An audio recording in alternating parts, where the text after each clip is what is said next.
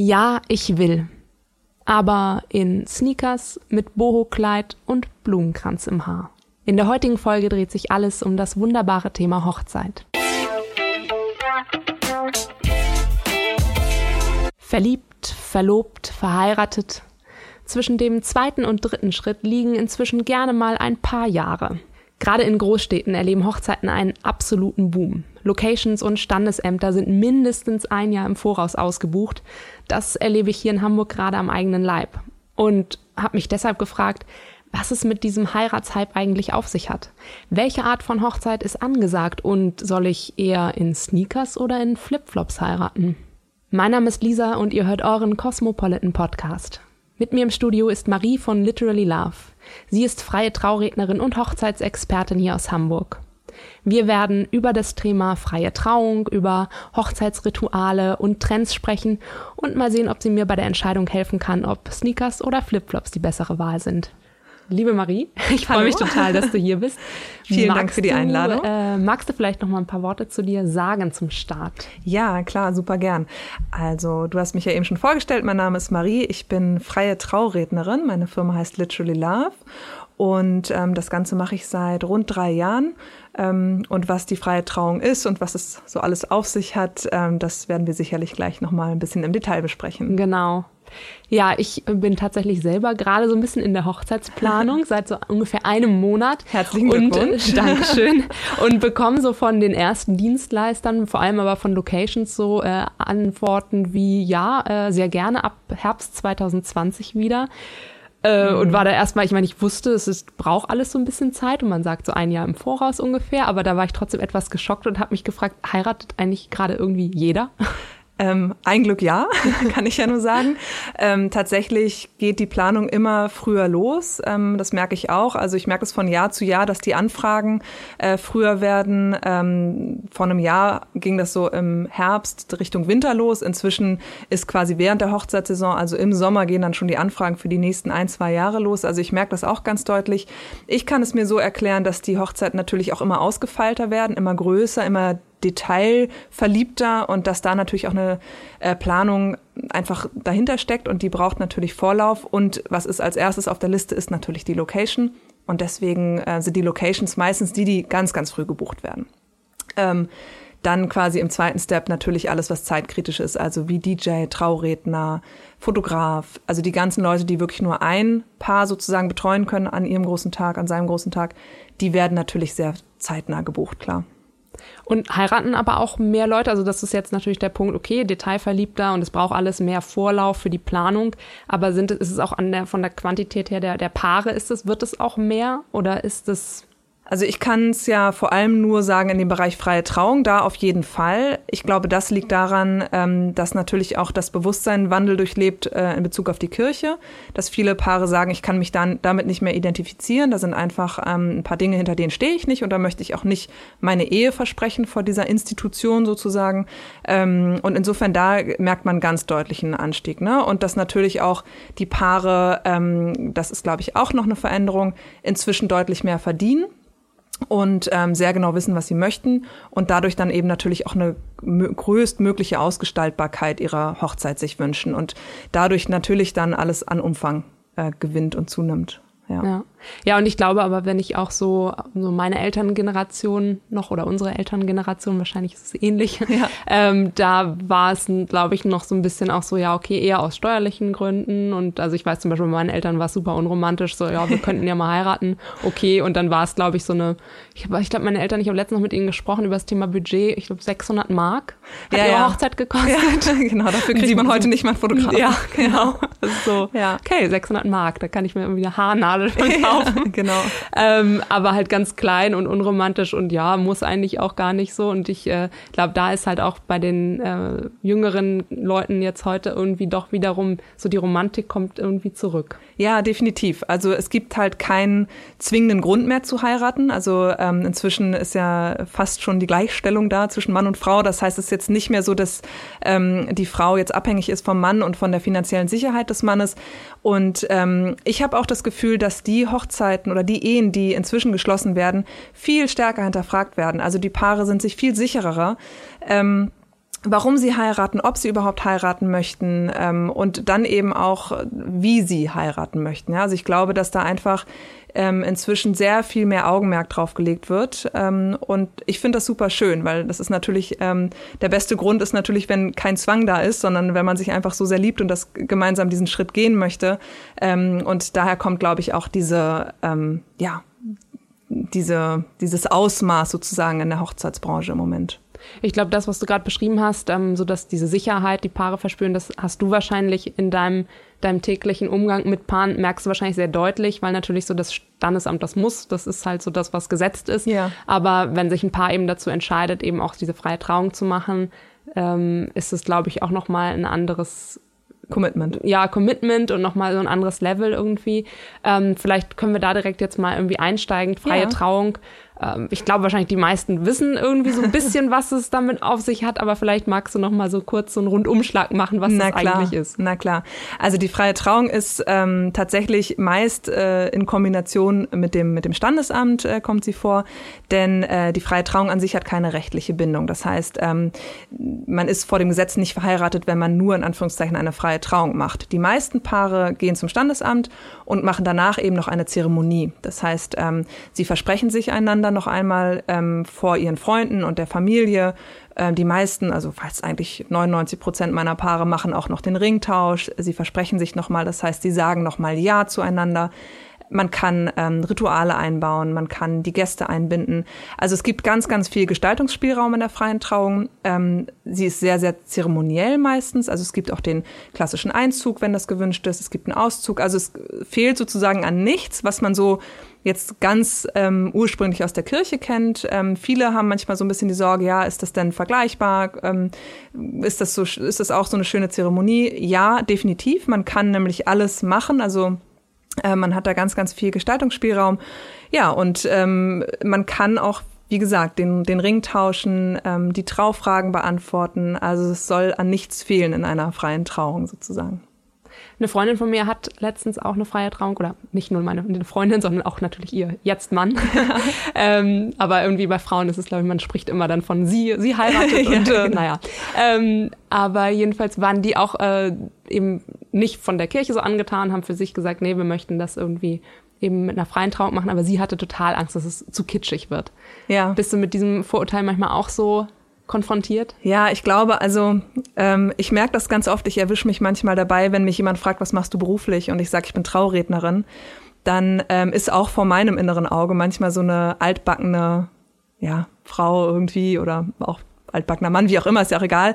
Ähm, also es hat schon irgendwo so noch so den Hauch eines ähm, etwas sehr kitschigen und romantischen und gesetzten. Ähm, wenn mich jemand fragt, was unterscheidet mich oder was macht mich aus als Traurednerin, ist das erste Wort, was mir einfällt, eigentlich immer modern. Denn ähm, ich finde, eine Hochzeit und die Liebe an sich ist ein fröhliches Thema und ich finde, ähm, das sollte auch nicht zu gestelzt sein. Das heißt, ähm, klar, es kann zeremoniell werden, aber ähm, muss es definitiv nicht. Und ich orientiere mich sehr stark an meinen Paaren. Das heißt, wir treffen uns ja zum Vorgespräch, ähm, wir haben noch Einzelgespräche und ich verwende nur das, was die Paare mir erzählen. Wenn es Paare gibt ähm, oder Paare sind, die sehr verliebt ineinander sind, die sehr die ganze Zeit miteinander ähm, ne, irgendwie touchy sind oder sehr verliebt einfach sind, dann wird die Rede und die Zeremonie natürlich auch etwas romantischer als zum Beispiel bei einem Paar, das jetzt sich die ganze Zeit ärgert oder irgendwie Witze miteinander reißt oder eben einfach ein bisschen lockerer ist ähm, und so gesehen ist es eigentlich so, dass eine Rede nie am Paar vorbeigehen kann, weil ich eigentlich immer nur das verwende, was das Paar mir erzählt.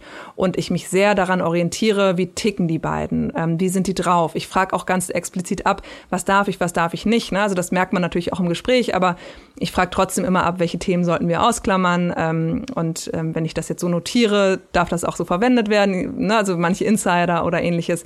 Also ich kann die Angst total verstehen. Es ist natürlich ein riesen Vertrauensvorschuss, den man da bekommt, weil die wissen ja nie, was dabei hinten rauskommt. Ähm, aber ich kann immer nur sagen, ich nehme nur das, was mir erzählt wird und es passt in der Regel zu 100 Prozent zum Paar und ist nie zu zeremoniell, sondern eigentlich immer eine Mischung zwischen ähm, Romantik, aber eben auch ein bisschen Lachen, ein bisschen Weinen, modern, locker, fröhlich.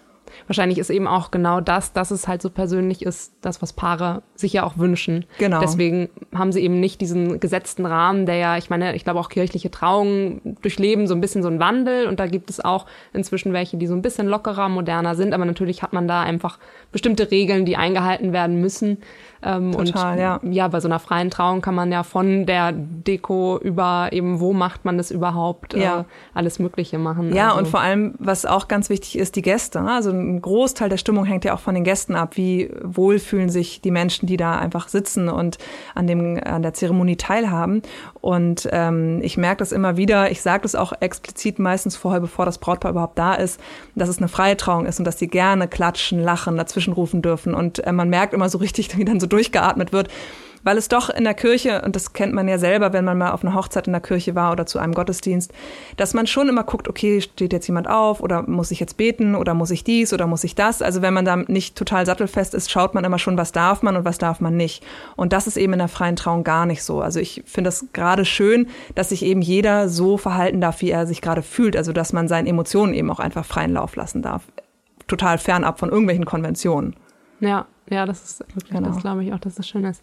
Und ähm, hast du mal auch so Überraschungen erlebt auf deinen freien Trauungen? tatsächlich toi toi toi noch nichts Negatives. Ähm, ich hatte einmal eine Trauung, da hatte sich die äh, Braut kurz bevor es losgehen sollte die Schulter ausgekugelt.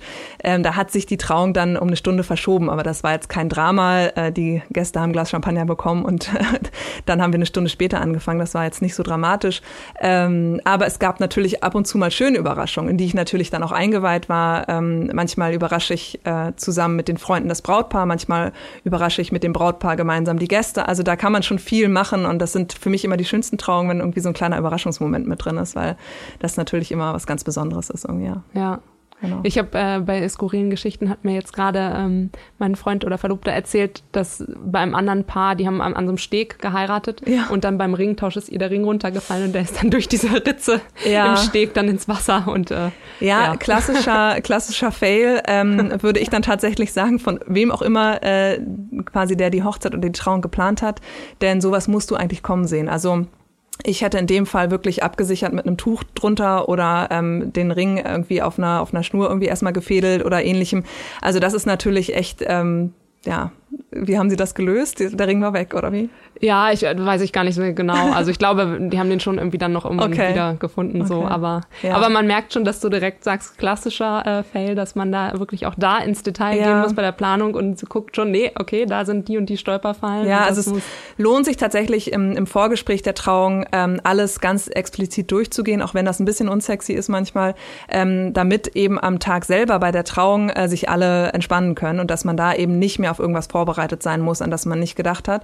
Und es gibt wirklich die kleinsten Kleinigkeiten, an die man denken muss. Ja, also Beispiel, ähm, wenn die Braut sagt, ich habe einen Einzug quasi, ich komme ähm, alleine reingelaufen, mein Bräutigam steht schon vorne und wir wollen dann aber gemeinsam wieder rauslaufen. Habe ich schon ganz oft erlebt, wenn ich zur, zur Trauung komme und ich bin meistens eine Stunde vorher da, um einfach zu gucken, funktioniert alles, ist die Technik in Ordnung und so weiter.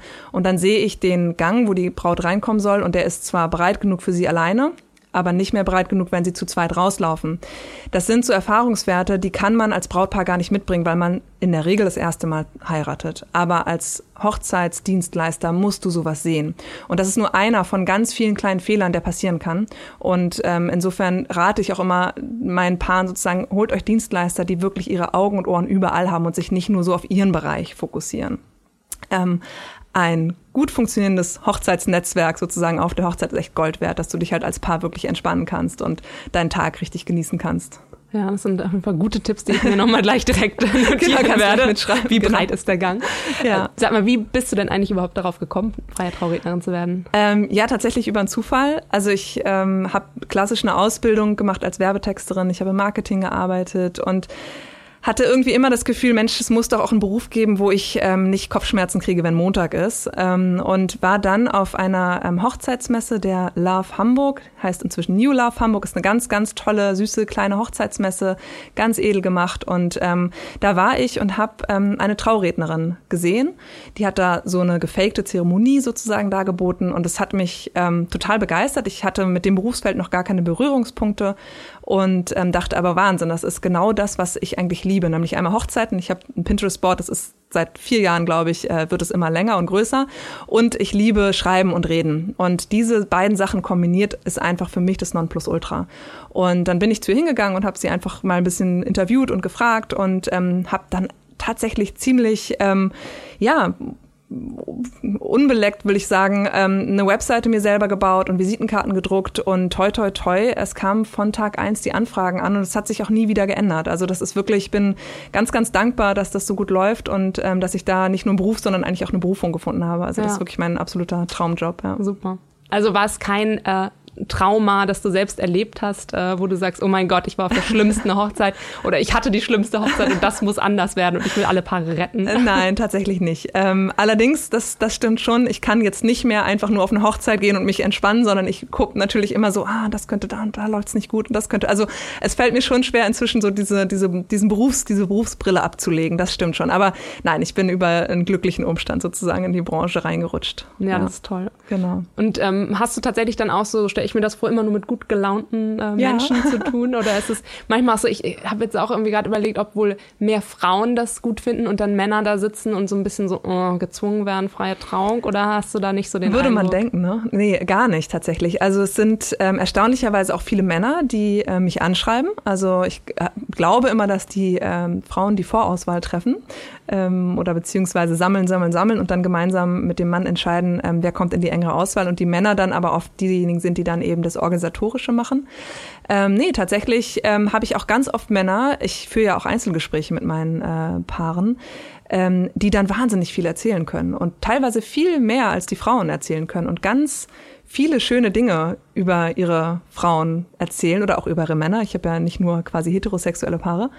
Und das finde ich immer wieder erstaunlich. Also es wird zwar immer gesagt, ja, Männer sind da nicht so involviert und so, aber ich kann das gar nicht so bestätigen. Also klar, in der Planung vielleicht und äh, Deko macht auch meistens die Frau, aber wenn es jetzt so um freie Trauung und den Inhalt der freien Trauung geht, muss ich sagen, stehen die Männer den Frauen in nichts nach. Kann nicht ich schlecht. nicht behaupten. Ja. Nicht schlecht. genau. Und was war so der schönste Ort, an dem du eine Trauung gemacht hast?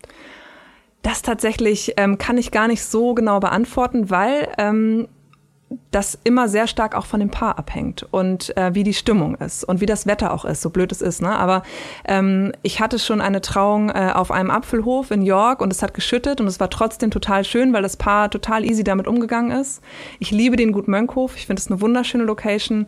Ähm, auch da hatte ich ein Paar, was unfassbar verliebt ineinander war, ähm, was mir menschlich auch sehr nah war. Also die beiden habe ich unglaublich lieb gewonnen. Ähm, ich mag äh, den äh, Yachthafen sehr gerne. Also es gibt so ganz viele und die sind sehr unterschiedlich, alle Locations. Ähm, ich glaube, da kann man auch schlechten Tipp geben, weil es muss unheimlich gut auch zum Paar passen. Ähm, wenn ich einen Tipp geben müsste, würde ich sagen, orientiert euch vielleicht weniger an, an den Äußerlichkeiten, wie sieht die Location aus und was kann ich da wirklich umsetzen und mehr an dem Personal, das dort arbeitet und den Dienstleistern, weil die Stimmung ist das A und O. Wenn die Stimmung schlecht ist, wird auch die schönste Location nicht helfen. Und wenn die Location vielleicht nicht optimal ist, aber das Servicepersonal ist nett und ihr habt einfach ein gutes Bauchgefühl, ist eigentlich ähnlich wie bei einer Wohnungssuche, dann schlag zu. Also ich kann wirklich nur sagen, ich kann mich gar nicht für irgendeine Hochzeitslocation entscheiden. Auch ich wüsste nicht, wo ich jetzt heiraten würde, müsste ich mich entscheiden. Ähm, ich würde es immer abhängig davon machen, wie fühle ich mich da und wie werde ich da aufgenommen und ähm, ja, wie ist so die Connection auch mit den Menschen, die da das eben sozusagen, denen das gehört und die das leiten. Ja, das Bauchgefühl muss wahrscheinlich ja, stimmen. Genau, wie bei allen ja, Hochzeitsdienstleistern und Hochzeitsgeschichten, ja, ja, genau. Aber was sind so die drei Dinge, auf die man äh, bei einer Hochzeit auf gar keinen Fall irgendwie verzichten sollte? Also auf jeden Fall gute Dienstleister. Ähm, viele sagen, Mensch, das kann doch hier Onkel Heinz machen, der hat doch gerade eine neue Kamera. Nein, kann er nicht. Ähm, es ist tatsächlich wirklich immer Expertise gefragt. Ähm, dann definitiv ähm, Zeit. Also auch am Tag selber räumt euch Puffer ein, ähm, dass ihr mal ein bisschen durchatmen könnt, dass das nicht alles durchgetaktet ist. Lasst auch den Gästen so ein bisschen die Möglichkeit, ähm, in dem Tag so ein bisschen ähm, sich zu finden und zu schauen, Mensch, viele haben sich ja auch vielleicht lange nicht gesehen, wir nehmen mal einen Drink an der Bar und nicht, dass so ein Programmpunkt den nächsten jagt. Das würde ich immer irgendwie ähm, als einen guten Tipp werten. Und äh, zu guter Letzt würde ich sagen, ähm, vergesst es. Also es wird nicht funktionieren, dass alles 100% glatt läuft. Es wird immer irgendein Fehler passieren.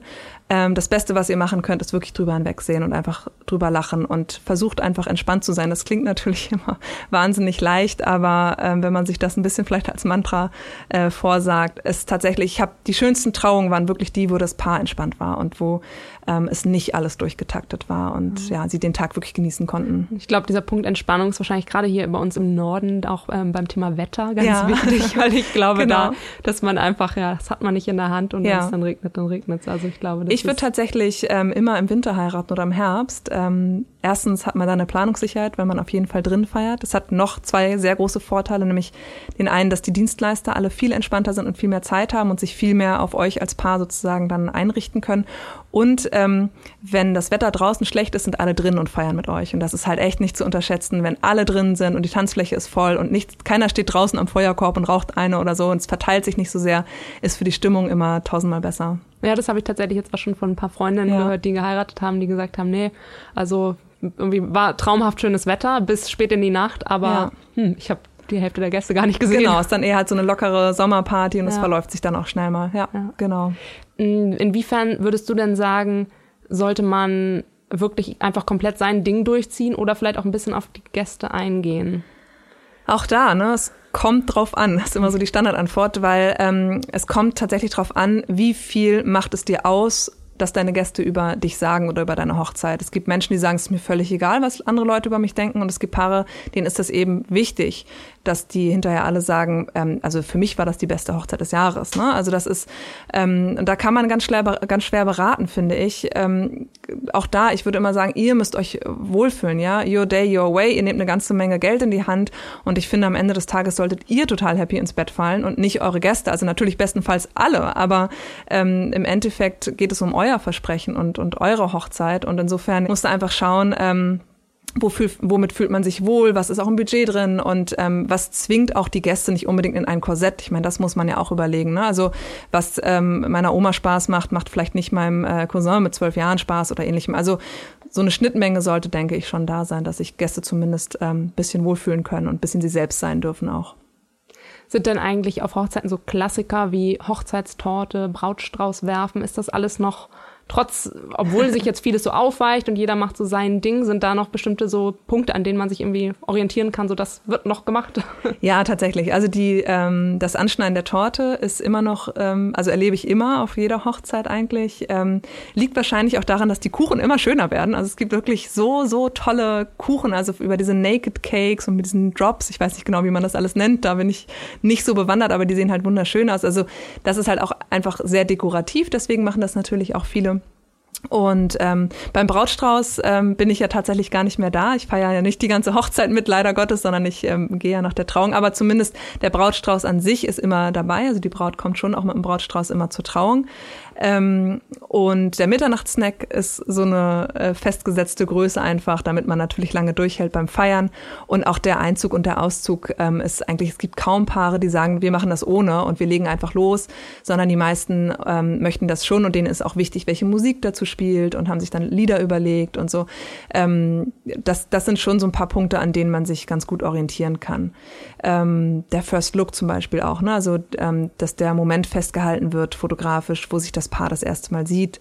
Ähm, das ist auch immer so ein Punkt, der, der eigentlich sehr wichtig ist. Und ähm, was ich jetzt ähm, öfter erlebe, ist, dass äh, zusätzlich zu einem Fotografen auch ein Videograf gebucht wird, weil eben diese Videofilme, äh, die, die Hochzeitsfilme im Anschluss wirklich sehr, sehr schön sind, wenn die schön geschnitten sind, mit Musik unterlegt. So, das ist nochmal echt immer so ein Highlight. Also kann ich nur empfehlen, wenn noch ein bisschen Budget drin ist, nehmt euch einen Video, Videografen, die sind echt Gold wert. Ja, ja, ich glaube, da gibt's wahrscheinlich, wenn man erstmal anfängt, dann äh, noch ganz ja, viele Posten, die ja, das stimmt. Ich würde dir abschließend gerne noch mal so drei äh, Gegensatzpaare kurz äh, nennen und du ja. sagst einmal so aus dem Bauch heraus, was äh, so dein Favorit oder was so ja aus dem Bauchgefühl auch heraus ja. so für dich zutrifft. Ähm, beim Hochzeitsoutfit Sneakers oder Flipflops? Sneaker. Als Mitternachtssnack Currywurst oder Gulaschsuppe? Currywurst. Ich bin Berlinerin, Currywurst natürlich. ja, okay, das ist einfach.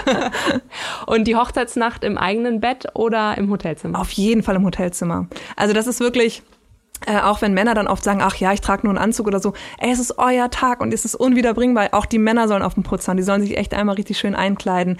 Gönnt euch eine Hochzeitsnacht, gönnt euch richtig gute Stylisten, die euch richtig schön machen für den Tag. Also da würde ich echt sagen, spart nicht an euch selber. Das ist wirklich, ähm, genießt das und zwar wo es nur geht, also quasi beim Styling, bei der Übernachtung, beim Essen. Euch soll es richtig gut gehen an dem Tag. Das so müsste oberste Prämisse sein, finde ich. Das finde ich ein super schönes Schlusswort. Spart nicht an euch selber. Ich genau. glaube, das ist äh, ja etwas, was, was ich mir auch merken werde. Sehr gerne. Vielen Dank, liebe Marie. Es war, ähm, ich habe selber ganz viel gelernt äh, und ich hoffe, alle Zuhörer natürlich auch. Und äh, ja, wenn es jetzt eben an die Hochzeitsplanung für 2019 oder vielleicht auch schon 2020 geht, ja. sind wir, glaube ich, alle gut vorbereitet. Vielen Sehr Dank. Schön. Hat viel Spaß Zeit. gemacht. Vielen Dank. Danke dir. Ciao. Schon in zwei Wochen läuten hier nicht die Hochzeitsglocken, sondern eine neue Folge Cosmo Podcast kommt raus. Dann geht es wieder um ein richtig schönes Beauty-Thema. Also freut euch drauf und bis dahin abonniert gerne den Cosmo Podcast auf Spotify, iTunes, Soundcloud und dieser und hinterlasst uns gerne eine 5-Sterne-Bewertung auf iTunes. Bis dann!